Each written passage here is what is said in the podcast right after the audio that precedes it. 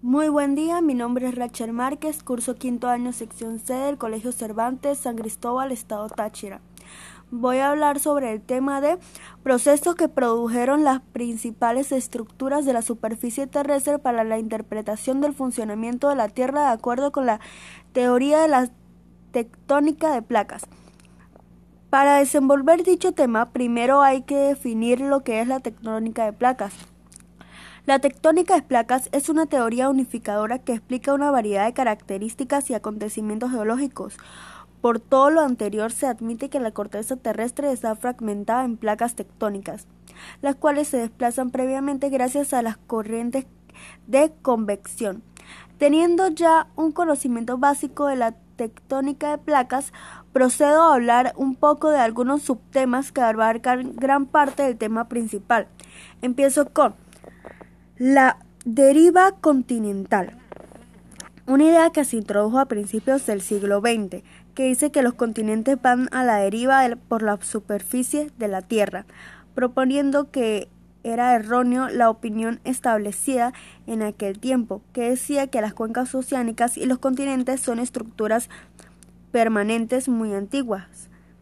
Esta opinión era respaldada por las pruebas recogidas del estudio de las ondas sísmicas que revelaron la existencia de un manto sólido, rocoso que se extendía hasta el medio camino hacia el centro de la Tierra. El concepto de un manto sólido introdujo a la mayoría de investigadores a la conclusión de que la corteza externa de la Tierra no podía moverse. La deriva continental y el paleomagnetismo. A medidas de la década de los de los años 50 empezaron a surgir dos nuevas líneas de evidencia que cuestionaban seriamente la comprensión científica básica del funcionamiento de la Tierra. Una línea procedía de las exploraciones del suelo oceánico, la otra línea de pruebas procedía de un campo relativamente nuevo, el paleomagnetismo. El paleomagnetismo goza hoy de gran importancia en la geología, teniendo aplicación práctica en campos tan diversos como el estudio de las características del interior de la Tierra, la solución de problemas tectónicos y estructurales, y muy especialmente en la eh, datación de rocas. La datación de rocas por medio del paleomagnetismo puede hacerse a tres niveles distintos de precisión.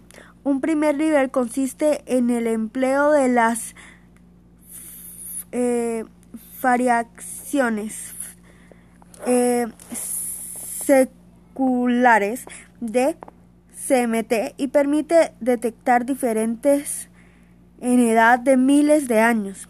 El segundo nivel emplea las inversiones de CMT, detectando diferencias de edad de centenares de miles de años. Por último, el tercer nivel utiliza las curvas de deriva polar de los bloques continentales registrando diferentes diferencias de edad de millones de años.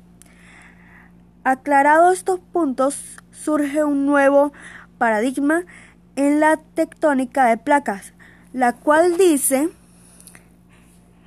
que en 1968 se unieron los conceptos de deriva continental y expansión del fondo oceánico en una teoría mucho más compleja conocida como tectónica de placas.